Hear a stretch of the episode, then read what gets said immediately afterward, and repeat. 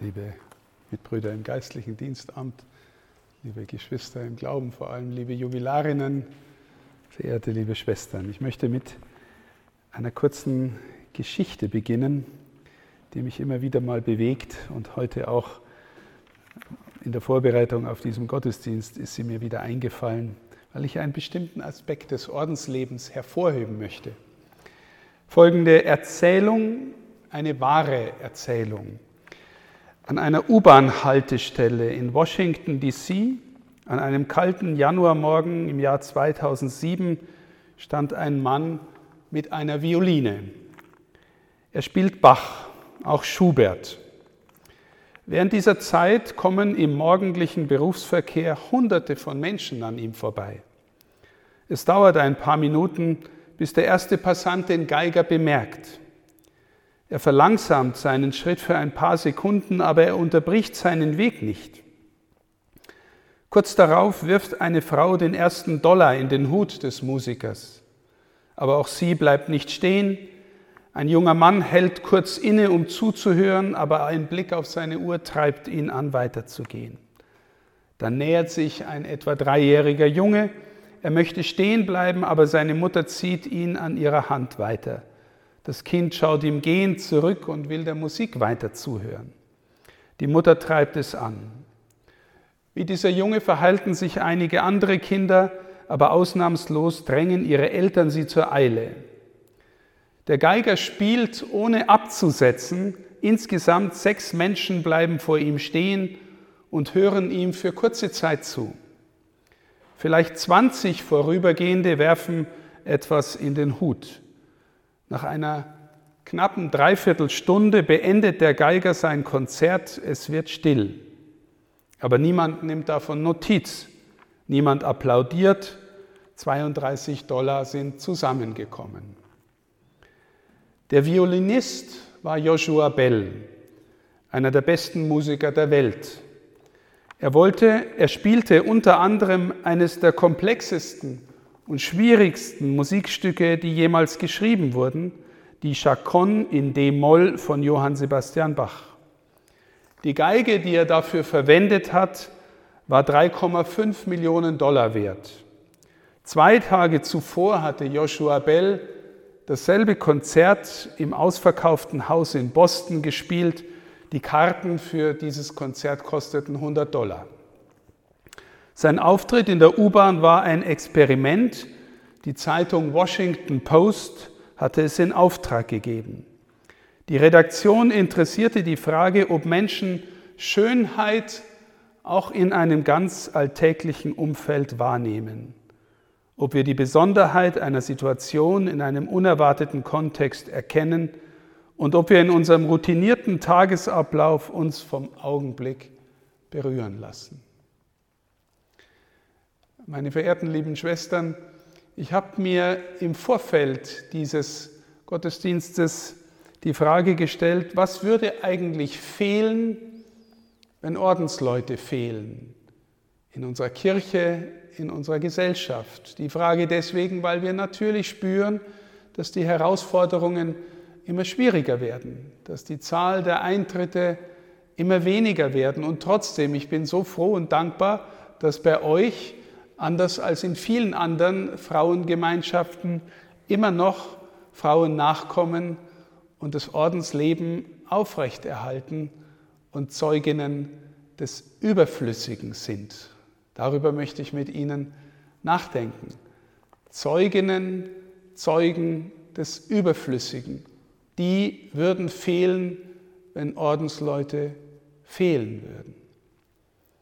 Was meine ich damit? Nun, Sie alle wissen, dass das Wort überflüssig bei uns im Deutschen zwei Bedeutungen hat. Überflüssig heißt, das braucht keiner. Und überflüssig heißt aber auch überfließend, mehr als notwendig. Zeuginnen des Überflüssigen. Menschen, die im Orden sind, sind Zeugen dafür, dass sie etwas leben und tun, was eine Gesellschaft vordergründig nicht braucht.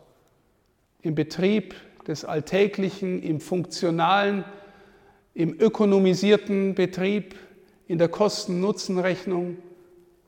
Wer braucht schon Menschen, die ihr Leben Gott geben und im Sinne der Gesellschaft vielleicht wenig produktiv sind? Wir haben uns in der Pandemie immer wieder die Frage stellen lassen müssen, ist die Kirche systemrelevant? Und systemrelevant bedeutete meistens, trägt sie etwas zum Funktionieren der Gesellschaft bei, obwohl sie unter schwierigen Bedingungen vorangehen muss. Und äh, eine Erkenntnis, die mir gekommen ist, ist, Kirche ist weniger systemrelevant, vielmehr heilsrelevant. Heilsrelevant. Aber was würde fehlen, wenn es keine Zeugen und Zeuginnen dessen gäbe, dass das Heil in der Gesellschaft gegenwärtig ist? Oder ist es vielleicht überflüssig? Liebe Geschwister im Glauben, von was lebt der Mensch in der Tiefe? Davon, dass er zu essen und zu trinken und zu schlafen hat und äh, in seine Arbeit gehen kann? und dass er dann zwischendrin Urlaub macht und den Urlaub macht er, um sich auszuruhen, um danach besser wieder arbeiten zu können? Oder lebt der Mensch letztlich doch dafür, dass er in seiner Seele wirklich berührt wird vom Schönen, von dem, was aus sich selbst einfach nur gut ist und wahr und schön ist, das vordergründig niemanden was bringt, mit dem er sich vordergründig nichts kaufen kann, von dem er vielleicht nicht runterbeißen kann. Und trotzdem spüren wir, wenn der Mensch nicht mehr die Schönheit der Musik hätte, die Schönheit der Kunst, der Literatur, die Schönheit des festlichen Gottesdienstes, wie viel ärmer wäre der Mensch ohne das? Und ich würde sogar sagen, er wäre gar nicht mehr der Mensch. Wir sind dafür gemacht, dass wir die Schönheit erkennen, die Schönheit der Schönheit dienen. Und im alten Griechenland in der Antike gab es sogar so eine Bezeichnung für die schöne Tat. Das klassische Beispiel ist dafür die Antigone, die ihren toten Bruder, der im Krieg gestorben ist und der als Landesverräter galt, unter Todesgefahr trotzdem beerdigt hat, obwohl auf diese Tat ihre eigene Todesstrafe stand. Die schöne Tat, die mehr ist als einfach nur gut oder nützlich. Die schöne Tat. Wir erinnern uns, liebe Schwestern, an Pater Kolbe, wenn wir diesen Maßstab aus der Antike nehmen, dann war seine Tat eine wunderschöne Tat. Grausam, mit grausamen Folgen. Hätte, es, hätte er es machen müssen? War es nützlich für ihn selber? Das sind nicht die Kategorien, die man an so eine Tat anlegen mag. Man spürt einfach, wie in dieser Tat im tiefsten Sinn Menschlichkeit zur Vollendung kommt. Die Schönheit, was der Mensch sein kann. Und ich mag gerne, liebe Geschwister, auch die Ordensprofess in so einen Kontext hineinstellen. Wenn jemand sagt, er möchte in seinem Leben arm, ehelos und gehorsam leben für Gott und deswegen für die Menschen, dann werden nicht wenige sagen, das ist doch überflüssig, das bringt doch nichts. Und wer genauer hinschaut und in die Tiefe nach dem Sinn von Menschsein schaut, der sagt, was für eine schöne Tat, sein Leben Gott zu übergeben und es der Gemeinschaft und den Menschen zur Verfügung stellen, weil wir es Gott zur Verfügung gestellt haben. In diesem Sinn, liebe Geschwister, sind Sie Zeuginnen des Überflüssigen. Ich möchte noch weitergehen sie sind auch Zeuginnen für die Überflüssigen. Weil wenn wir uns um Menschen kümmern, die in Not sind, Menschen, die vielleicht alt und gebrechlich sind, Menschen, die auf der Suche sind nach ihrem tieferen Sinn, nachdem sie vielleicht gestrauchelt sind.